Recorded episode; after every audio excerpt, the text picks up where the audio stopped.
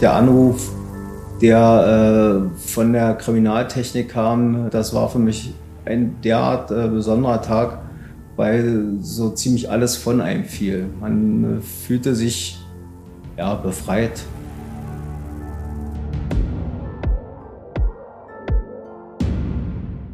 Herzlich willkommen zu einer neuen Folge von Tatort Berlin, Ermittler auf der Jagd, dem True Crime Podcast des Tagesspiegels. Mein Name ist Sebastian Leber. Und mein Name ist Katja Füchsel. Schön, dass ihr heute wieder dabei seid.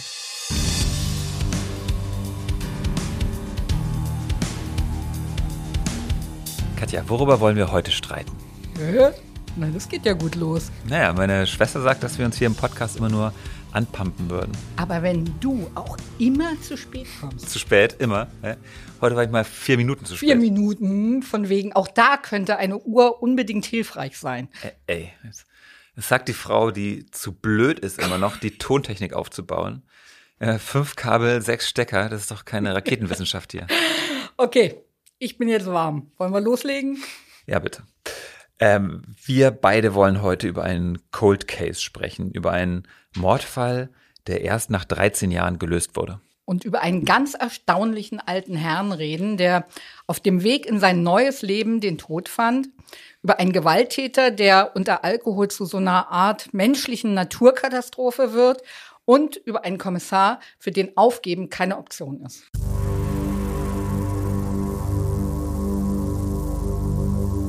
In unserem Podcast stellen wir ja alle zwei Wochen einen Berliner Mordermittler vor, der uns verrät, wie er seinen spannendsten Fall gelöst hat. Und der Kommissar, der uns diesmal Einblicke in seine Arbeit gibt, kommt aus einer Abteilung, die tatsächlich auch so heißt, die Cold Case Unit. Nee, tatsächlich heißt die gar nicht so. Und äh, auch den Begriff Cold Case hören die Ermittlerinnen gar nicht okay, gern. Okay, es geht wieder los. Also ich kann es ja auch nicht ändern. Auf Deutsch heißt das aber Sondereinheit Altfälle, abgekürzt SE. Und so nennen sie die Abteilung im LKA auch alle. Und unser Kommissar, der diesen Fall gelöst hat, heißt Henry Colozzi. Als er in der ersten Mordkommission diesen Fall übernimmt, da ahnt er noch nicht, dass das auch wirklich der Fall seines Lebens wird. Also dieser Fall wird ihn nie loslassen, auch nicht, als Colozzi 2013 zur SE wechselt. Es ist der 1. August 2000, als Henry Colozzi mitten in der Nacht zum Tatort gerufen wird. Und zwar in die Kurfürstenstraße. Berliner Zuhörer wissen jetzt wahrscheinlich, dort befindet sich der Straßenstrich und in einer Ausfahrt liegt eine Leiche. Ein älterer, zierlicher Mann, um die 80 Jahre alt. Ein Autofahrer hat den leblosen Körper von Wladimir Petrov einem Berlin-Touristen entdeckt. Also Kopf und Schulter des Toten liegen in einer Blutlache um ihn rum hat der Täter offenbar verstreut, was er so in den Taschen des Toten gefunden hatte, aber für wertlos befunden hatte. Ja, also wir hatten Bereitschaft, das war im August 2000 und äh, in der besagten Bereitschaft hatten wir schon vorab einen Fall, bis wir dann letztendlich am 1.8. mitten in der Nacht in die Kurfürstenstraße gerufen wurden, weil dort ein toter Mann lag.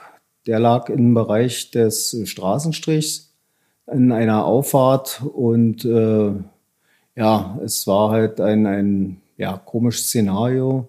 Sie befanden sich dort natürlich im Bereich äh, des Tatorts mit vielen Kollegen, die weiträumig abgesperrt hatten. Ähm, es bewegten sich dort noch einige Prostituierte rum, einige Zuschauer waren da, aber äh, das war natürlich aufgrund der Tageszeit, das war dann nach vier Uhr ähm, relativ spärlich.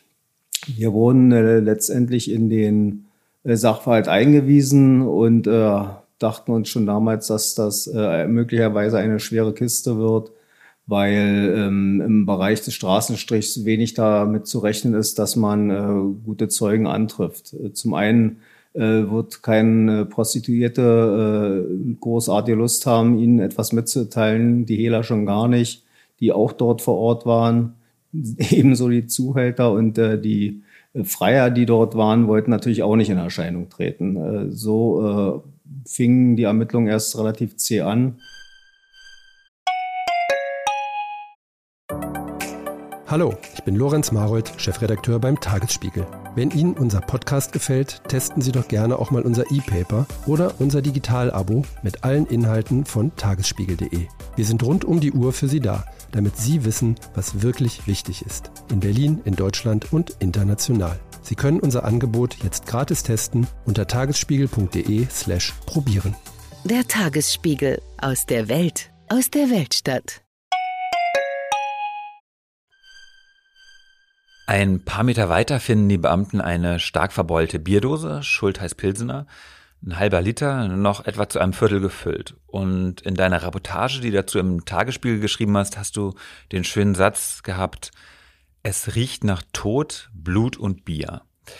Der Kommissar Henry Kolozzi ist damals Mitte 30 und es ist sein erster eigener Fall. Einer, der wie gesagt 13 Jahre andauern wird, der am Ende zu einer Festnahme führt und später zu einer unfassbar bitteren Pointe.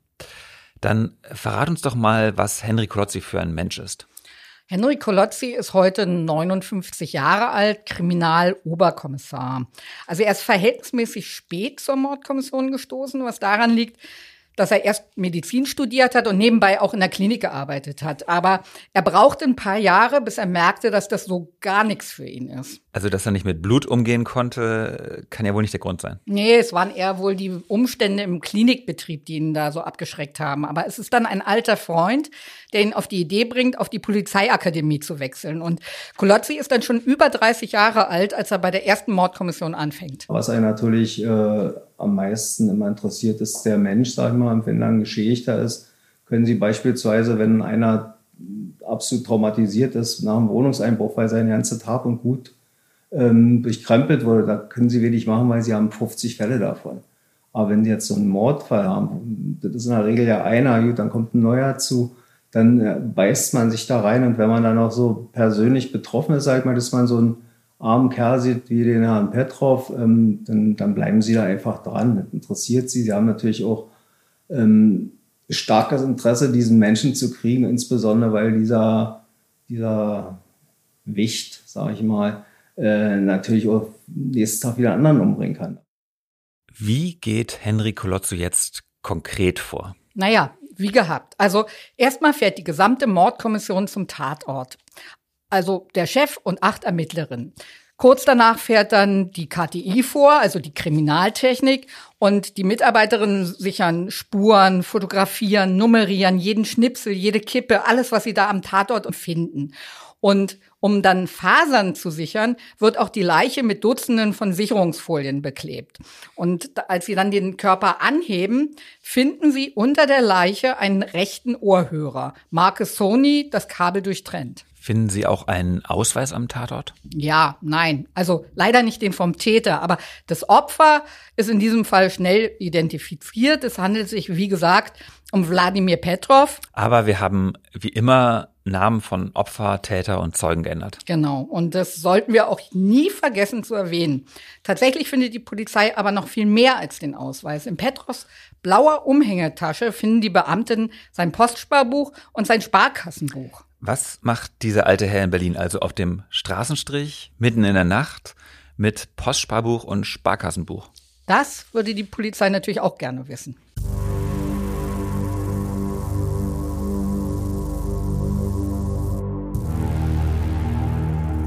Also schwärmen die Ermittlerinnen erstmal aus, um Zeugen zu finden. Am nächsten Tag beispielsweise fährt so ein Lautsprecherwagen durch die Schöneberger Straßen.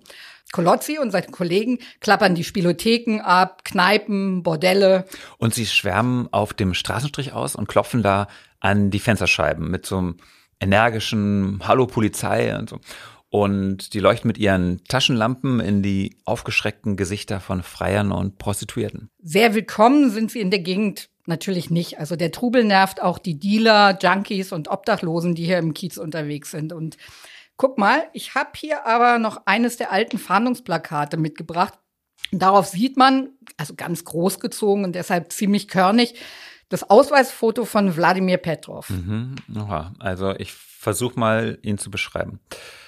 Petrov schaut in Schlips und Anzug aus braunen Augen, ernst in die Kamera. Er hat Stirnglatze, zusammengepresste Lippen und leicht abstehende Ohren. Ja, gut beschrieben. Also ein ziemlich unscheinbarer Mann. Auf dem Plakat setzt der Polizeipräsident 5000 D-Mark Belohnung aus.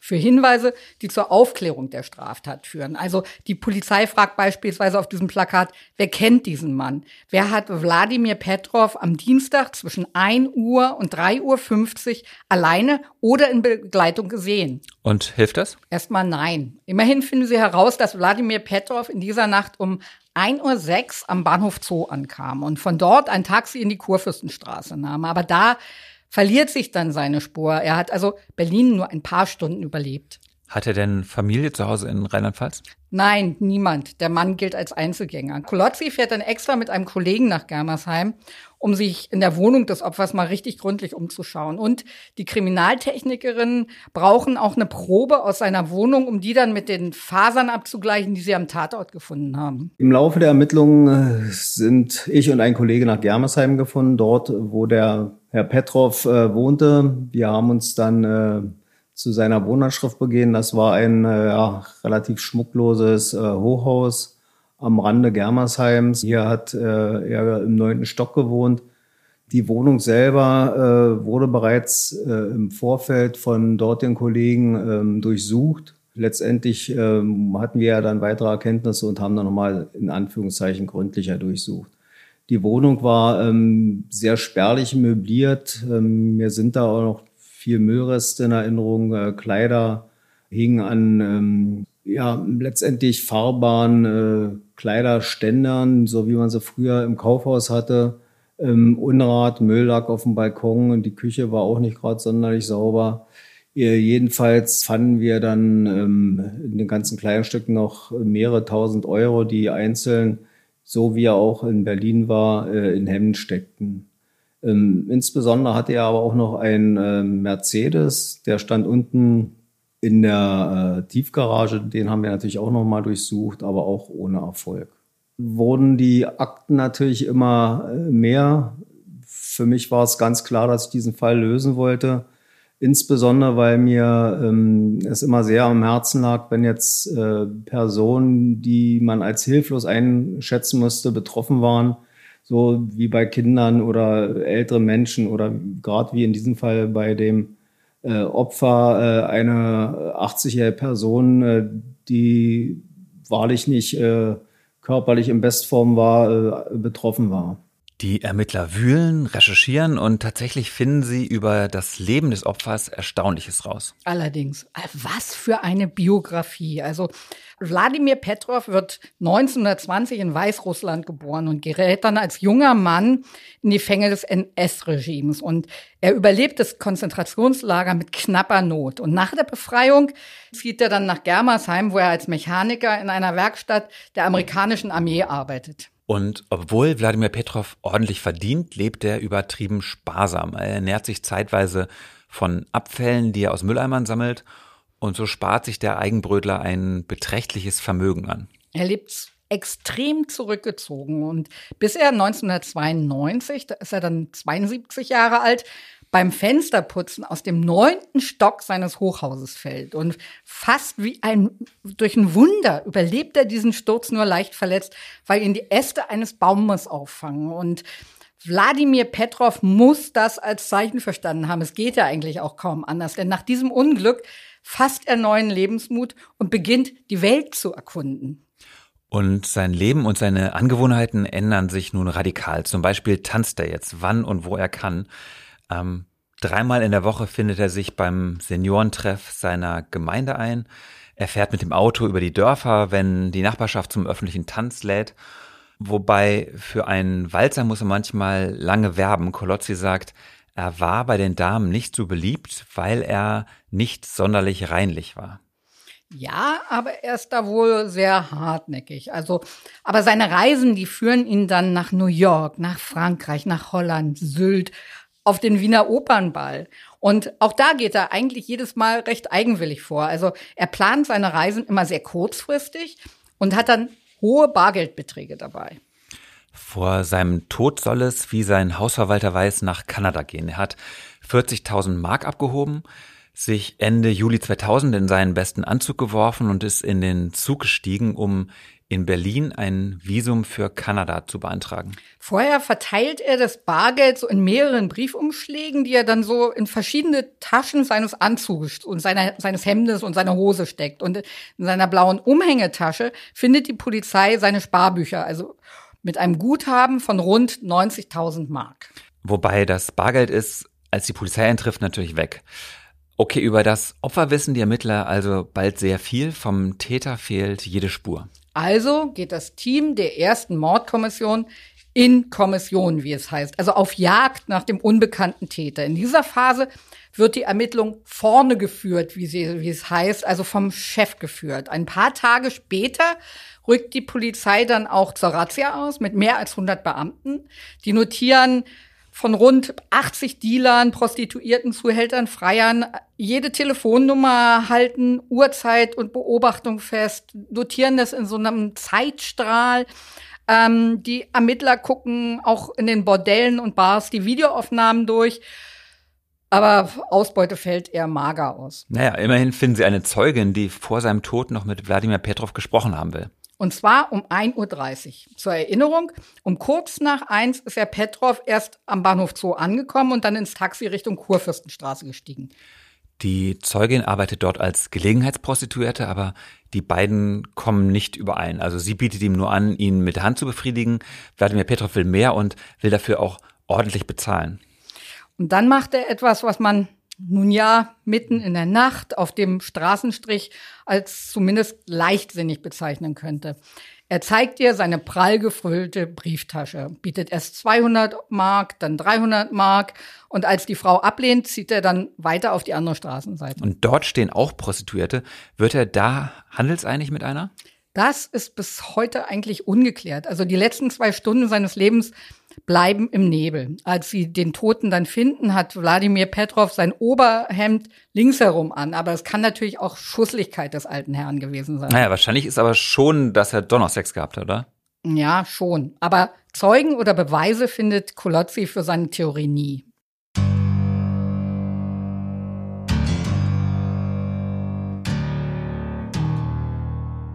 Als die Suche nach dem Täter erfolglos bleibt, teilt der Chef den Fall Henry Kolozzi zu.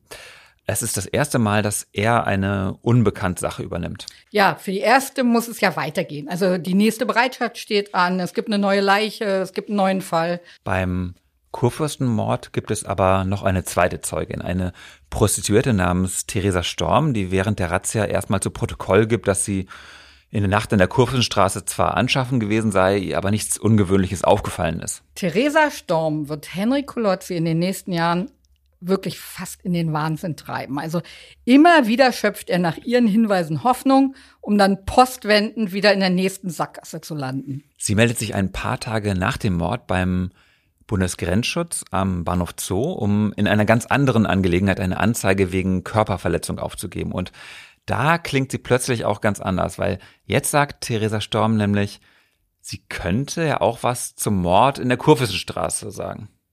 Kolozzi hat den Eindruck, dass sie sich so ein bisschen in den einen Polizisten verknallt hatte und sich irgendwie interessant machen wollte. Und Theresa Storm ist Alkoholikerin und also die Fotos in den Akten, da sieht sie auch viel älter aus, als sie eigentlich mit ihren 32 Jahren ist. Also das Gesicht ist gekennzeichnet von einer Sucht, vom Haschisch und Kokainmissbrauch. Und ähm, sie geht immer auf den Strich, wenn ihr mal wieder das Geld ausgegangen ist. Und ist denn was dran an ihrer neuen Behauptung? Also kann sie damit Details rausrücken? Ja, zumindest klingt es so, als könnte sich da eventuell eine neue Spur auftun. Also lädt die erste sie als Zeugin in die Keitstraße zur Vernehmung und danach nochmal und später nochmal. Es gab halt immer wieder Anhaltspunkte, äh, weiterzumachen, sodass letztendlich immer wieder äh, ja, neue Aktenbestandteile hinzukamen. Es war halt aufgrund der Häufigkeit äh, der Rücksprachen mit der Zeugin, ja, Rituale, wir wussten ja, wo sie wohnt. Wir sind dann immer losgefahren. Das war dann auch noch äh, im Nahbereich des Kriminalgerichtes hier im Moabit. Ähm, ja, mit mit unterschiedlichsten Kollegen fuhr ich dann hin. Ähm, man klopfte, es dauerte wieder und irgendwann kamen sie dann verschlafen und wahrscheinlich oftmals auch angetrunken noch raus und sahen mich und dachte, um Gottes Willen nicht der schon wieder. Ähm, ich sagte dann zu ihr, bitte ziehen Sie sich an, Sie kennen das Prozedere. Sie kommen bitte mit, wir fahren auf die Dienststelle und Sie werden wieder vernommen. Ähm, und ähm, man muss immer wieder feststellen, dass diese Person äh, in sich ja auch so ein, so so ein ganz äh, in Anführungszeichen charmante Art hatte, die dann auch äh, fragte, wann sie mitnehmen, na, wie sieht's denn aus, gibt's ein Bierchen? Ähm, was man dann nicht verneinen musste, ähm, ja, kann mich auch noch entsinnen, wie sie äh, meinen Chef mal anmachte und auch nach einem Bier fragte, der natürlich überhaupt äh, nicht verstehen konnte, wie diese Zeugin ihnen diese Art und Weise ansprach. Äh, sie war schon eine sehr, sehr besondere Person. Um dann letztendlich äh, die Zeugen besser einschätzen zu können, ähm, sag mal von aus anderer Sicht als nur aus meiner Sicht, hatte ich dann eine äh, lange Kollegin zur Rate gezogen, unsere Polizeipsychologin, die dann ähm, in einer Vernehmung äh, letztendlich ihre Einschätzung traf und auch sie konnte sich nicht ganz klar erklären, ob das, was die Zeugin sagte, nun für bare Münze genommen werden kann oder ob das wirklich nur alles ersponnen ist äh, aus, ja, aus den, sag ich mal, äh, Erinnerungen einer möglicherweise alkoholisierten Person, die vielleicht auch bloß möglicherweise am Tatort war, als äh, Herr Petrov äh, getötet wurde. Nach den Aussagen von Theresa Storm zieht Kolozzi immer wieder los, um ihre Angaben zu überprüfen. Ich erzähle dir mal so ein Beispiel. Die Frau berichtet von zwei Männern, die sie mit Wladimir Petrov in genau dieser Nacht beobachtet habe. Und einer sei der Misha gewesen, dieser Osteuropäer, und der trage ja ein Schlangentattoo. Und Kolozzi zieht los und findet nach ein paar Wochen wirklich einen Misha und legt ihr diese Fotos vor.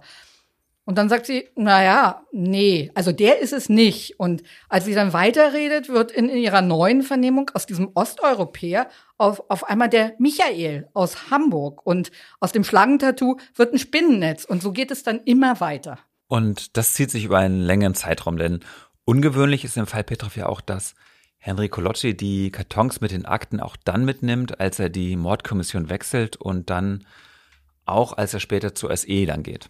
Richtig. Und am Ende füllen sieben pralle Ordner sein Regal dazu.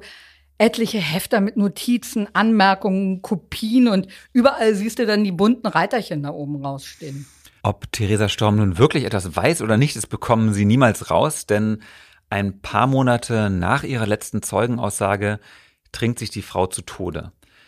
Wie geht es dann weiter? Sackgasse. Also Henry Kolozzi kommt nicht weiter. Es vergehen Wochen, dann Monate, schließlich Jahre. Er muss sich da dann ebenfalls den aktuellen Fällen zuwenden und holt aber zwischendrin die Akte immer wieder hervor, prüft, ob sich neue Ansatzpunkte ergeben, hakt nochmal bei den Zeugen nach. Und der Fall erkaltet.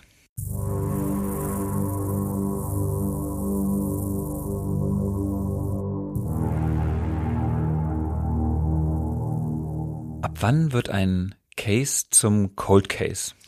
Eine feste Regel, wann die SE jetzt so einen Fall übernimmt, gibt es eigentlich nicht. Also es gilt, so ein Altfall, der bleibt beim zuständigen Kommissar, solange noch irgendwas in Bewegung ist, sich irgendwelche neuen Anhaltspunkte ergeben. So als Faustregel kann man aber eigentlich sagen, wenn sich so acht Jahre gar nichts mehr tut, ähm, die SE aber trotzdem berechtigte Hoffnung hat, neue Ansatzpunkte zu finden, dann gehen die Akten in den dritten Stock. Und wie sieht das Cold Case Team so aus? Also diese Sondereinheit wurde vor 15 Jahren in Berlin gegründet und zum Team gehören sieben Mordermittlerinnen.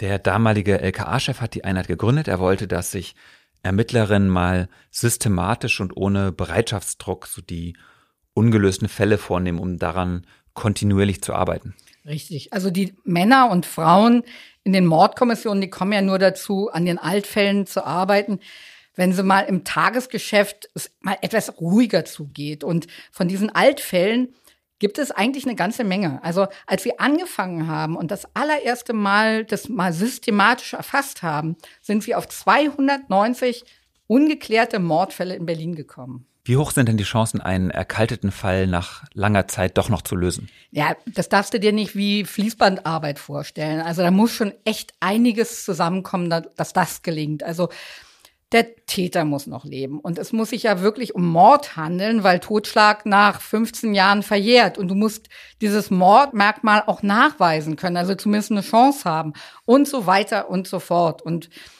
das sieht man auch an den Zahlen. Also in den vergangenen Jahren gelang es den Ermittlern und Ermittlerinnen im Morddezernat, und damit meine ich alle Mordkommissionen, gerade mal 20 Altfälle aufzuklären. 20 von 290. Ja, das klingt wenig, aber sieh's mal so. Obwohl die Chancen nach so langer Zeit sehr gering sind, betreiben sie diesen riesigen Aufwand.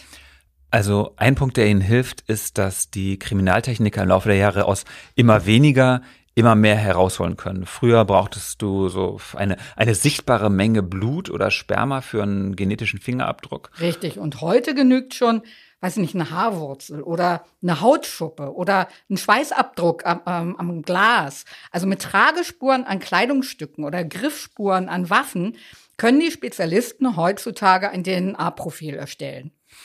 Zieht diese Ermittlung denn einen bestimmten Ermittlertyp an, also die besonders nachtragenden oder äh, solche, die einfach nicht aufgeben können, oder? Ja, genau. Einstellungsvoraussetzung nachtragend sein.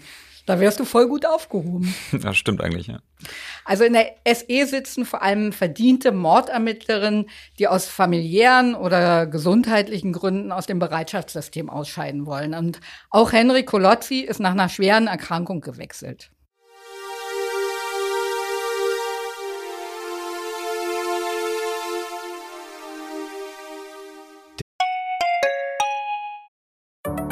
Hallo, ich bin Anke Mürre, stellvertretende Chefredakteurin beim Tagesspiegel. Vielen Dank, dass ihr unseren Podcast hört. Wenn er euch gefällt, dann probiert doch auch mal unsere digitale Zeitung aus. Als E-Paper oder Digitalabo auf tagesspiegel.de. Hier bekommt ihr täglich einen guten und verlässlichen Überblick über alles, was für euch wichtig ist. Aus Berlin, Deutschland und der Welt. Jetzt einfach gratis testen unter tagesspiegel.de slash probieren. Wir freuen uns auf euch. Der Tagesspiegel aus der Welt, aus der Weltstadt. Der Fall Wladimir Petrov steht also als einer von vielen ungelösten Fällen bei unserem Kommissar im Regal rum. Was macht das mit ihm? Das nervt ihn, aber, aber so richtig. Also der Fall ist für ihn die ganze Zeit präsent, so wie so ein stiller Vorwurf. Kolozzi bezieht auch die Profiler im Haus mit ein. Du meinst bestimmt die Kollegen von der operativen Fallanalyse. Ja, aber auch die finden nichts, äh, was er nicht schon selbst wusste. Und dann? Dann ist es am Ende tatsächlich der wissenschaftliche Fortschritt, der ihn nach vorne bringt. Und zwar bei der DNA-Analyse. Also wir sind jetzt im Jahr 2009 und im August klingelt in Kolotzis Büro das Telefon und sie haben einen Treffer. Und zwar bei einer DNA-Spur an dem Ohrhörer, der damals unter der Leiche gelegen hat. Jawohl, diese Spur können die Spezialisten jetzt einem Mann zuordnen. Und dieser Mann sitzt gerade eine Gefängnisstrafe in der JVA Tegel ab. Der Anruf, der äh, von der Kriminaltechnik kam mit dem Hinweis, dass es einen Treffer gibt, das war für mich ein derart äh, besonderer Tag, weil so ziemlich alles von einem fiel. Man äh, fühlte sich ja befreit. Befreit und freute sich endlich jetzt diesen Täter wirklich zu haben. Wir nennen ihn André Aberg, 1981 in Berlin geboren. Okay, was hat André so verbrochen? Frag mal lieber, was André noch nicht so verbrochen hat. Also als der in die Liste der jugendlichen Intensivtäter, also der jugendlichen Serientäter aufgenommen wird, ist er bereits 20 Mal verurteilt worden. Und schon als ganz junger Bursche ist er für seine extreme Gewaltbereitschaft berüchtigt. Schon seine Erscheinung ist einschüchternd. Er ist 1,96 Meter groß, muskulös an Armen und auf der Brust tätowiert. Er trägt Camouflageweste auf nackten Oberkörper und dazu Springerstiefel. Und er trinkt viel. Und unter Alkohol ist er dann besonders unbeherrscht. Also es ist der Suff, der diesen persönlichkeitsgestörten Mann in so eine Art Naturkatastrophe verwandelt. Und er hat in 33 Lebensjahren mehr Zeit im Knast als draußen verbracht. Und seine DNA finden Sie am Tatort.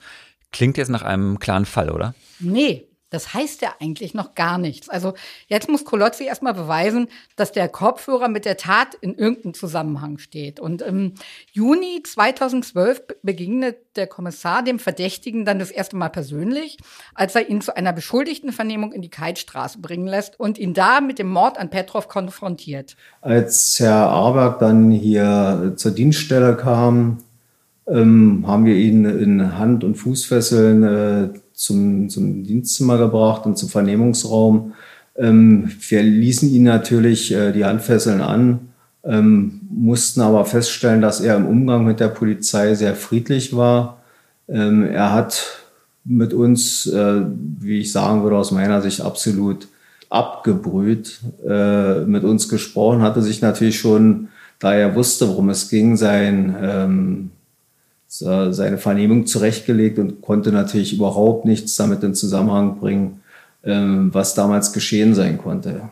Er gab lediglich an, dass er halt früher äh, in der Kurfürstenstraße oft unterwegs war, aber zu dieser Zeit wohl eher ähm, ein schwächlicher, äh, alkoholabhängiger Mensch war, der eigentlich so nichts auf die Reihe gekriegt hat.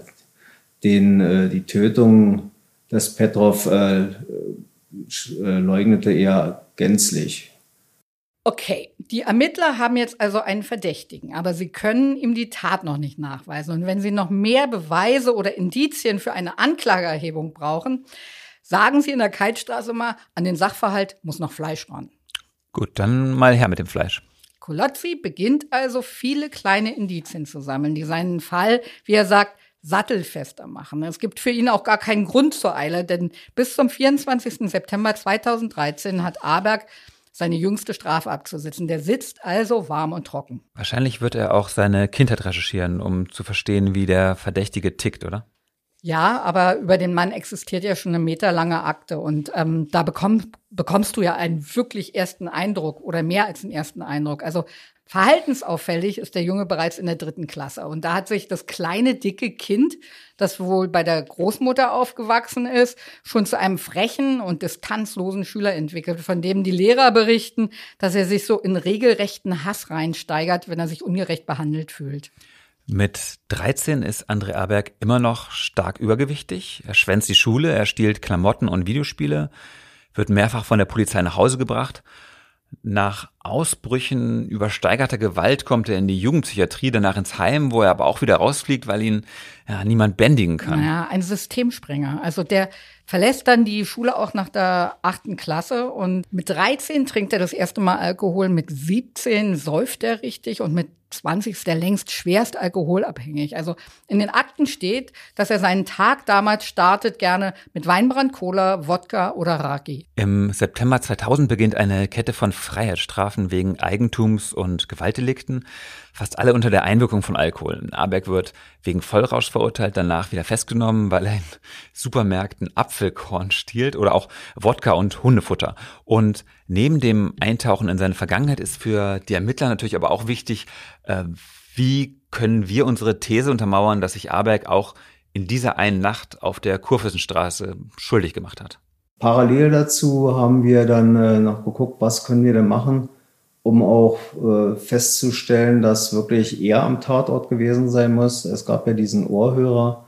Ähm, wir, oder ich habe dann noch letztendlich ähm, mir überlegt, ähm, sicherlich kommt der eine oder andere Rechtsanwalt darauf hin, dass er versucht äh, zu sagen, na, wissen Sie, dann äh, mein Mandant, der war selbstverständlich war der Kurfürstenstraße, das war aber mit Sicherheit ein paar Tage vorher und der hat absolut nichts mit der Tat zu tun. Äh, diesbezüglich hatte ich dann die BSR angeschrieben, die ja äh, diesen Bereich äh, nahezu täglich äh, säuberte, insbesondere weil es der Straßenstrich war. Und äh, ich habe dann die Meldung gekriegt, dass äh, an dem Tag äh, zuvor morgens äh, der Bürgersteig äh, gereinigt wurde, sodass tatsächlich der Ohrhörer und der unter dem Opfer war, aktuell dorthin gekommen sein muss. Und äh, letztendlich die DNA-Spur, das heißt der Treffer, machte dann somit eine Zuordnung äh, einwandfrei möglich. Wer durch die Urteile blättert, der bekommt einen Eindruck von Abergs extremer Gewaltbereitschaft. Also ich zitiere mal so ein paar äh, Sätze. Also da wirkt er seine Opfer bis zur Bewusstlosigkeit, verteilt mit voller Wucht Kopfstöße. Einem Opfer schlägt er eine leere Likörflasche gegen den Hinterkopf, die Faust gegen den Kopf. Anderen tritt er dann mit seinem Springerstiefel ins Gesicht, drückt seine Finger in die Augen und tritt ihm in die Hoden. Und ach, apropos Springerstiefel, Neonazi ist er also auch noch. Kolocci findet auch raus, wo der Verdächtige zur Zeit des Mordes gelebt hat, nämlich in der Kurfürstenstraße über einem Bordell. Gibt Aberg die Tat jetzt zu? Von wegen. Aber im August 2013 gelingt dann dem Labor eine neue Interpretation der Mischspur auf der Bierdose, die in, äh, am Tatort gefunden wurde. Also vorher konnten die Forensiker nur sagen, dass diese Dose mehrere Personen angefasst hatten. Aber jetzt können sie die Verursacher voneinander trennen. Und wieder meldet das System einen Treffer in der Datenbank Aberg André. Und jetzt hackt Kolocci mit dem Staatsanwalt einen diabolischen Plan aus. Das würden die Ermittler natürlich immer bestreiten. Also, dass sie das extra so geplant haben, weil sie sind äh, natürlich gehalten, so schnell wie möglich zu ermitteln und nicht etwa den günstigsten Moment abzuwarten. Kolocci erfährt, dass es Aberg dieses Mal kaum erwarten kann, entlassen zu werden. Der Häftling hat sich nämlich in eine deutlich ältere Krankenschwester verliebt, als er wegen seiner Trinksucht zwischenzeitlich im Maßregelvollzug untergebracht war. Und die beiden sind frisch verliebt und erträumen sich nach Abergs Entlassung eine ja, gemeinsame Zukunft. Vier Tage noch. Aberg hat die Freiheit fast vor Augen. Und da lassen sie ihn dann am 20. September 2013 aus der JVA zum Haftrichter am Tempelhofer Damm bringen. Kolocci hat jetzt genug Indizien und Beweise gesammelt für einen Haftbefehl. Am Tempelhofer Damm wird dem Häftling verkündet, dass er unter dringendem Tatverdacht steht, 13 Jahre zuvor Wladimir Petrov ermordet zu haben.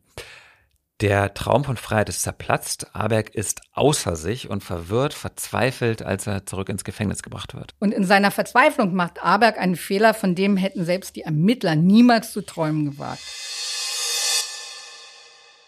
Aberg vertraut sich einem Mithäftling an, weil er sich von ihm juristischen Rat erhofft. Aber er sucht sich den falschen Mann aus. Dieser Mithäftling sitzt zwar auch wegen Gewaltdelikten, aber er hat mit seinem kriminellen Leben abgeschlossen. Und ausgerechnet ihm erzählt Aberg, dass er den alten Herrn wie einen Putzlumpen aufs Pflaster geknallt hat. Und die 40.000 Mark habe er dann mit Sex and Drugs and Rock'n'Roll durchgebracht. Oh, er sagt 40.000 Mark. Das ist eine interessante Info. Eben, das ist Täterwissen. Und dann erzählt Aberg auch noch, dass er erst zu Hause gemerkt habe, dass sein Ohrhörer da bei diesem Handgemenge abgerissen ist. Sein Mitgefangener verpfeift Aberg bei der Gefängnisleitung und verstöße damit nicht so gegen den Ehrenkodex der Knastbrüder? Doch, aber diese Tat, die widert ihn geradezu an. Also er hat dann seinen eigenen alten Herrn vor Augen und er ist auch sicher, dass er das Aberg wieder morden wird. Und in einem Punkt weicht die Geschichte, die Aberg seinem Mithäftling präsentiert, aber von der Version der Ermittler ab.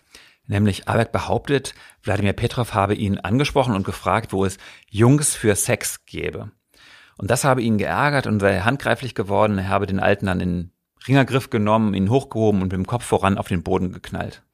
Die Ermittler halten das für eine reine Schutzbehauptung, aber eben auch ein Mann wie Aberg wisse, dass diese Attacke sogar in der Verbrecherwelt kaum als Heldentat irgendwie durchgehen könnte. Und Kolozzi hat nie Zweifel gehabt, dass es Aberg aufs Geld ankam und er den alten Herrn aus Habgier ermordet hat.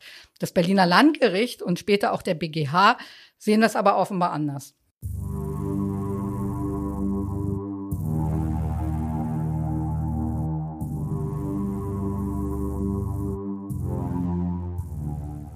Am 7. Januar 2014 beginnt am Berliner Landgericht der Prozess gegen André Aberg vor der Jugendkammer, weil er zur Tatzeit 19 Jahre alt war. Der Gerichtsmediziner braucht fast fünf Minuten, um alle Verletzungen aufzuzählen, die der Angeklagte dem alten Herrn zugefügt hat. In so kurzer Zeit ja eigentlich. Und ich zitiere mal. Das Verletzungsbild und die eingesetzte Kraft, die der Angeklagte walten ließ, sind sonst nur bei Opfern von Verkehrsunfällen oder Stürzen aus großer Höhe feststellbar. Unglaublich.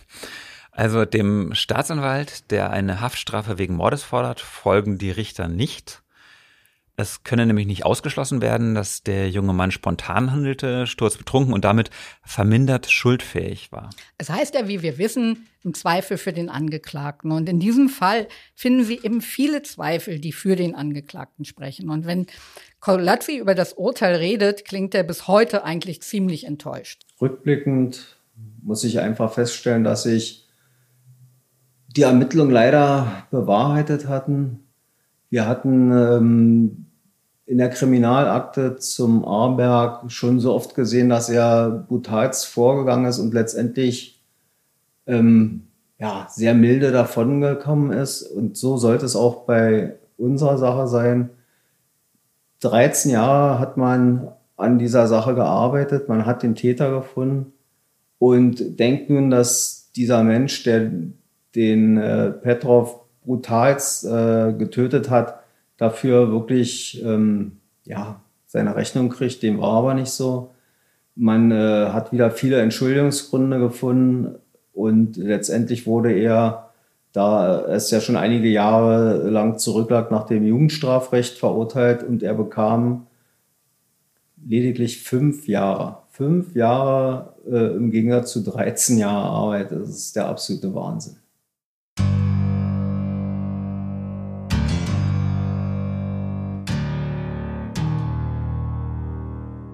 Fünf Jahre für ein Menschenleben. Im September 2019 hat Aberg seine Strafe dann bis auf den letzten Tag auch abgesessen. Und ein paar Tage vorher geht Kolozzi nochmal in den Knast und lässt sich den Häftling vorführen. Und zur sogenannten Gefährderansprache. Also er sagt ihm, dass die Polizei ihn draußen im Blick behalte und dass er wiederkomme, sobald zum Beispiel dem Mithäftling, der ihn verraten hat, irgendetwas zustoßen sollte. Er hätte schwören können, nachdem er rausgekommen war, dass er gleich in den nächsten Monaten wieder schwer in Erscheinung tritt, was aber dann doch eine Zeit gedauert hat. Ein paar Tage später haben sie ihn entlassen. Das ist der letzte Satz deiner Reportage, die am 5. Juni 2021 im Tagesspiegel erschienen ist. Ähm, zum Zeitpunkt, als der Artikel erschien, war aber bereits erneut was passiert. Aberg hat offenbar schon wieder zugeschlagen. Wusstest du das schon? Ja, Aberg war verschwunden. Also, und darum durfte ich darüber auch nicht schreiben. Also drei Tage nach Erscheinen des Artikels haben die Zielfahnder ihn dann geschnappt. Und Aberg, nun 40 Jahre alt, der war nach der Entlassung bei seinem Vater eingezogen und eines Tages hatten die Nachbarn die Polizei informiert, weil es im Hausflur so furchtbar zu riechen begann. Man fand die Leiche im mittleren der drei Zimmer. Jemand hat dem 73-Jährigen mit einem Beil den Schädel zertrümmert. Die DNA seines Sohnes wurde am Griff gefunden und die leere Brieftasche und die Schlüssel des Vaters hat er danach in der Wohnung seiner Mutter versteckt. Am Abend der Tat hatten Sohn und Vater zusammen Burger gegessen und wohl Dias geguckt. Und im Suff sind dann wieder alte Konflikte aufgebrochen. Und da hat dann Aberg zum Beil gegriffen. Also kurz vor Weihnachten ist Aberg erneut verurteilt worden, acht Jahre wegen Totschlags. Und er wird jetzt aber erstmal in der Entziehungsanstalt untergebracht. Das hatten wir ja nun auch schon mal, wenn ich mich recht erinnere. Sollte die Maßregel erneut scheitern und er seine Alkoholsucht wieder nicht in den Griff bekommen, kommt er danach in die Sicherungsverwahrung. Also vielleicht nie wieder auf freien Fuß. Na, endlich möchte man sagen. Also die Sicherungsverwahrung hätte da wohl schon früher ein Menschenleben retten können. Katja, das ist schon wieder ein frustrierendes Ende. Meinst du, wir muten den Menschen manchmal zu viel zu? naja, sie haben jetzt wieder zwei Wochen Zeit, sich zu erholen.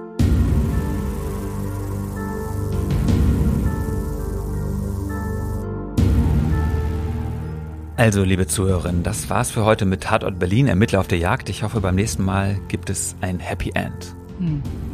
Naja, also versprechen kann ich das nicht. Wobei, warte, vielleicht ist das wirklich mal eine gute Idee. Also mal einen Fall zu nehmen, bei dem das Opfer überlebt, so zum Ausschnaufen gewissermaßen. Und wir haben da ja noch die Entführung von Vadim Frankmann. Denn das Berliner Morddezernat, das ist ja nicht nur für Mord und Totschlag zuständig, sondern auch für Attentate, Entführungen und Geiselnahmen. Ist es jetzt schlau, hier zu spoilern? Ach, keine Sorge, das wird auch so super spannend. Also der Fall ist ja damals sowieso groß durch die Medien gegangen. Aber Andreas Voges, Chef der vierten Mordkommission, wird uns eben einen bislang unbekannten Einblick geben, also über die Zeit im Krisenzentrum, die Befreiung des Opfers und die Jagd nach den Tätern. Und eine politische Dimension hatte der Fall auch gehabt, wenn ich mich richtig erinnere, weil die Mutter des 18-jährigen Opfers war eine Bekannte von Wladimir Putin. Genau, und das hat ja diesen Fall noch brisanter gemacht. Mhm. Aber jetzt sagen wir erstmal Danke.